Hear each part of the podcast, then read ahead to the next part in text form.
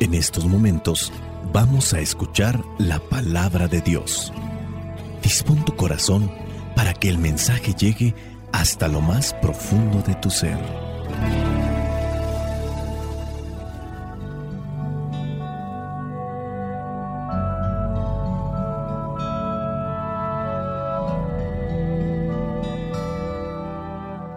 El Evangelio que la iglesia nos presenta para el día de hoy corresponde a Lucas capítulo 21 versículos del 1 al 4. Dice así, Jesús estaba viendo a los ricos echar dinero en los cofres de las ofrendas y vio también a una viuda pobre que echaba dos moneditas de cobre. Entonces dijo, de veras les digo que esta viuda pobre ha dado más que todos, pues todos dan ofrendas de lo que les sobra, pero ella en su pobreza ha dado todo lo que tenía para vivir. Palabra de Dios, te alabamos Señor. Señor Jesucristo, nuestro divino Salvador Gracias te damos por tu infinito amor. Te escuchamos en la palabra, te recibimos y adoramos en la Eucaristía, te servimos en los hermanos.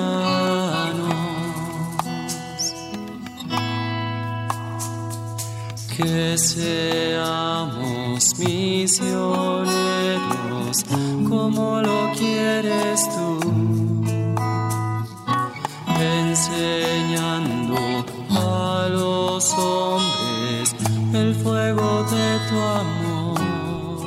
El pasaje del Evangelio del día de hoy se puede manipular para conveniencia personal de aquellos que pudieran estar buscando solo un beneficio material por parte de los feligreses, ya sea para quien esté dirigiendo un templo cristiano no católico, como para quien esté dirigiendo un templo cristiano católico. No es solamente dar dinero como se puede dar razón de nuestro amor a Dios, porque en este caso yo podría desprenderme del dinero y las cosas materiales, pero igual así no puedo darme a conocer a los demás como un enamorado de Cristo, un enamorado de Dios. Podríamos hablar de un punto específico que en este caso sería la generosidad. No solamente es el desprendimiento material, es la generosidad.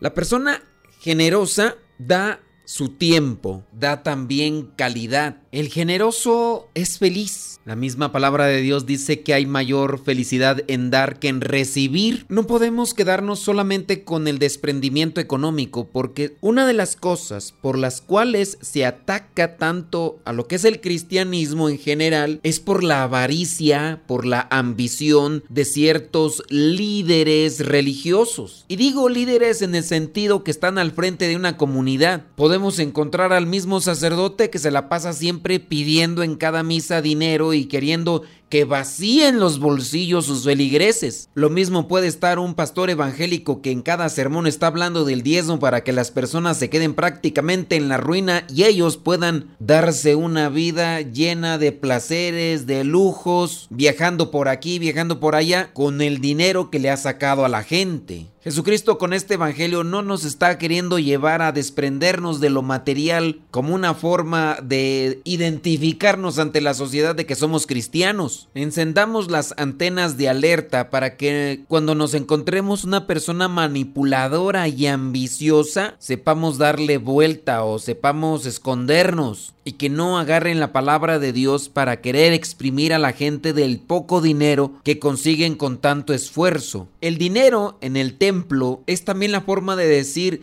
lo quiero dar todo a Dios. Pongamos solamente algunos referentes para tener un cuidado y equilibrio cuando tengamos que dar. Los que estén al frente de un templo, una parroquia, una capilla tendrán que buscar la manera de vivir en austeridad para que después no vengan los reclamos de personas que se privan de comer cierto tipo de cosas o de arreglar en su casa cierto tipo de cosas para ofrecer su dinero en la ayuda de lo que vendría a ser la iglesia como construcción que hay que pintar, que hay que comprar bancas, que hay que poner luz. Y no sea que el que esté al frente de la iglesia hablando de comunidad se esté dando vacaciones, esté comiendo comidas que a lo mejor los mismos feligreses ni siquiera las han probado y que pudieran probarlas, pero se han privado de ese tipo de comidas para ofrecerlo para ayuda de la iglesia y el que está al frente se está aprovechando, está gozando, está disfrutando de lo que ha recolectado con las personas. No es eso lo que quiere Jesús, porque acuérdense que también eso era lo que él señalaba de los fariseos y de los maestros de la ley como un abuso, ya que les dice que los maestros y los fariseos hacen largas oraciones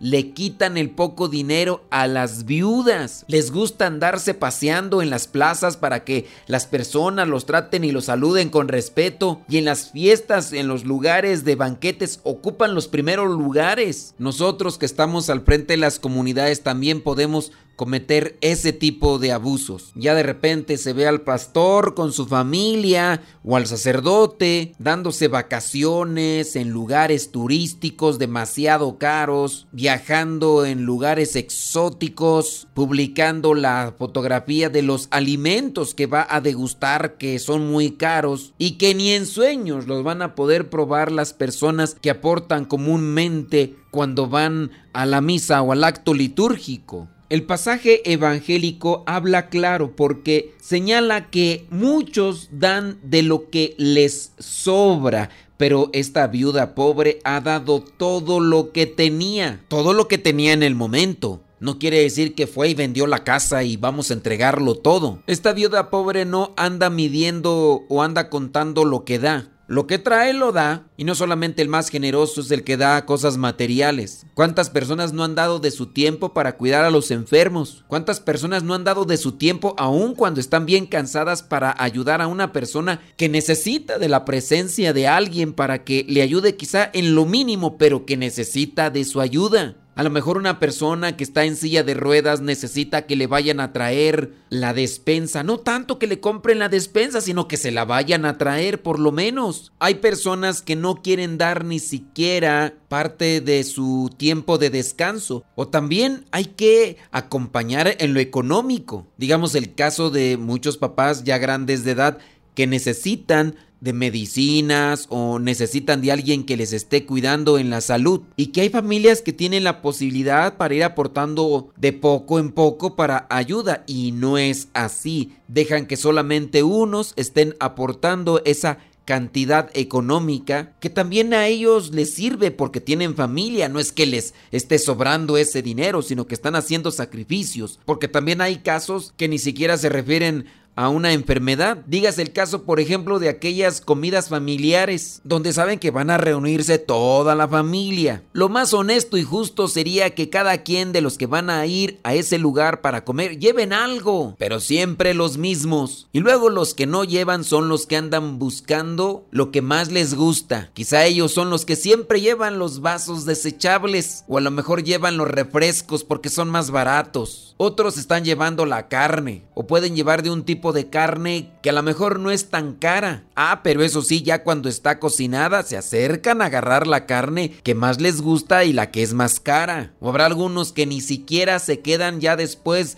de que pasó la fiesta para limpiar y recoger. Se nos olvida darnos en esa generosidad, se nos olvida darnos en ese tiempo y servicio, ayuda de manera completa. Habrá incluso dentro de nosotros como consagrados algunos que no quieren darse ni siquiera en un día porque es su día de descanso. En ese día ni se mueran porque no va a haber sacerdote que les atienda. En ese día ni me pidan que vaya a ver enfermos porque es mi día de descanso. No me lo toque nadie. Entiendo yo que son circunstancias en las que uno tiene que buscar también el descanso como una forma de reposición de fuerzas para seguirse entregando. Pero no nos estamos dando por completo. El Señor en el juicio particular cuando llegue el momento de entregar cuentas después de haber estado en este mundo. No nos va a preguntar cuántas monedas dimos o cuántos billetes dimos. Nos va a medir en la intención del corazón. La generosidad está íntimamente relacionada con lo que es caridad. La generosidad está relacionada con lo que es el desinterés. La generosidad también está ligada sin duda con el servicio a los demás, sin reservas sin pensar en el premio ni en el que nos devuelvan en lo que hicimos o lo regalado, incluso cuando es esto realizado mediante el sacrificio. La generosidad se demuestra en el modo en que se trata a los que tienen menos con la misma calidad y con el mismo tiempo como con aquel que tiene y que posiblemente podría devolvernos lo que hacemos por él. Solamente que ante este tipo de generosidad y desprendimiento hay que tener algo muy presente, que la generosidad no es solucionar los caprichos personales de otros. No se trata de dar sin criterio cualquier cosa a cualquier persona y en cualquier momento. La generosidad no es dar pues de lo que sobra, sino lo que necesitan los demás. Generosidad implicará entonces tener un detalle diariamente, aunque sea pequeño, de generosidad con diferentes personas que en la familia, que en el trabajo, que en la escuela, en la iglesia, en la sociedad. Hay que procurar sonreír siempre a pesar del estado de ánimo y aún en las situaciones poco favorables, propias o ajenas. Generosidad también es practicar la sencillez y la discreción al hacer las cosas a otros sin andarlo pregonando ni esperando felicitaciones. La generosidad también es no demostrar prisa o cansancio o fastidio o impaciencia, ni tampoco ofrecer disculpas injustificadas al realizar alguna actividad que venga a beneficiar a los demás. Generosidad es entregarse a los demás para descubrir lo útiles que podemos ser en la vida, teniendo presente que quien pagará todo esto es el Señor. Así alcanzaremos incluso una verdadera alegría y una satisfacción personal de haber realizado lo que podíamos hacer en su momento. Los otros dan de lo que les sobra. Y eso si les sobra. Porque a los tacaños nunca les sobra. Y si les sobra, no lo dicen, lo esconden. Hay que ser generosos para dar consejo, apoyo a las personas que lo buscan sin tener en cuenta su condición. Hay que ser generosos también para ceder la palabra a las personas, no querramos estar siempre nosotros queriendo dominar la plática y controlando qué es lo que se dice y qué es lo que no se dice. La otra persona pues ya nada más se queda callada. Hay que también ser generosos cediendo o concediendo un lugar, un estacionamiento. Si me subo yo al transporte público, veo a alguien que, que necesite de ese lugar, ofrecérselo. Hay que también ofrecer el paso a las personas, la prioridad la mejor parte incluso hasta de la comida cuando estamos en la propia familia. Acuérdate que también un acto de generosidad denota educación y cortesía. Soy generoso con los demás porque sé que Dios me lo pagará. A veces me lo paga en esta vida, pero tengo la seguridad que después de esta, Dios nos recompensará abundantemente. No demos de lo que nos sobra. Al ambicioso, al envidioso y al tacaño nunca le sobra y siempre está queriendo robar y quitar a los demás.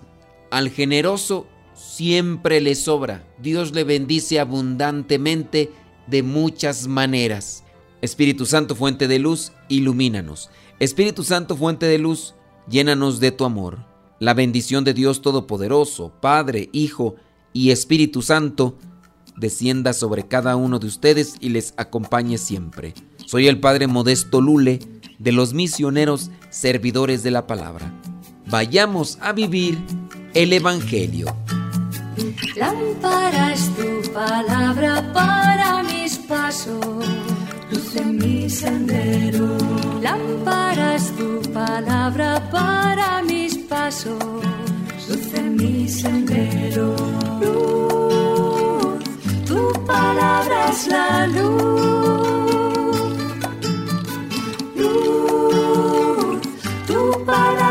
la luz. Yo guardaré tus justos mandamientos. Señor, dame vida según tu promesa. Lámpara es tu palabra para mis paso, luz en mi sendero.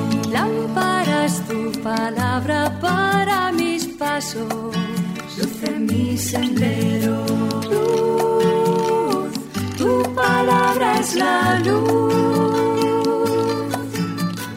Luz, tu palabra es la luz. Mi vida, Señor, está siempre en peligro. Señor, sal al camino e invítanos de nuevo a trabajar en tu viña. Señor, sal al camino e invítanos de nuevo a trabajar en tu viña. No importa a qué hora, no importa a qué precio, nuestra paga eres tú y tu reino.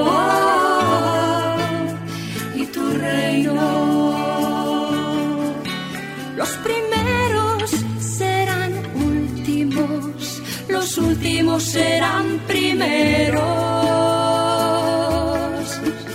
Señor, sal al camino e invítanos de nuevo a trabajar en tu viña. Señor, sal al camino e invítanos de nuevo a trabajar en tu viña.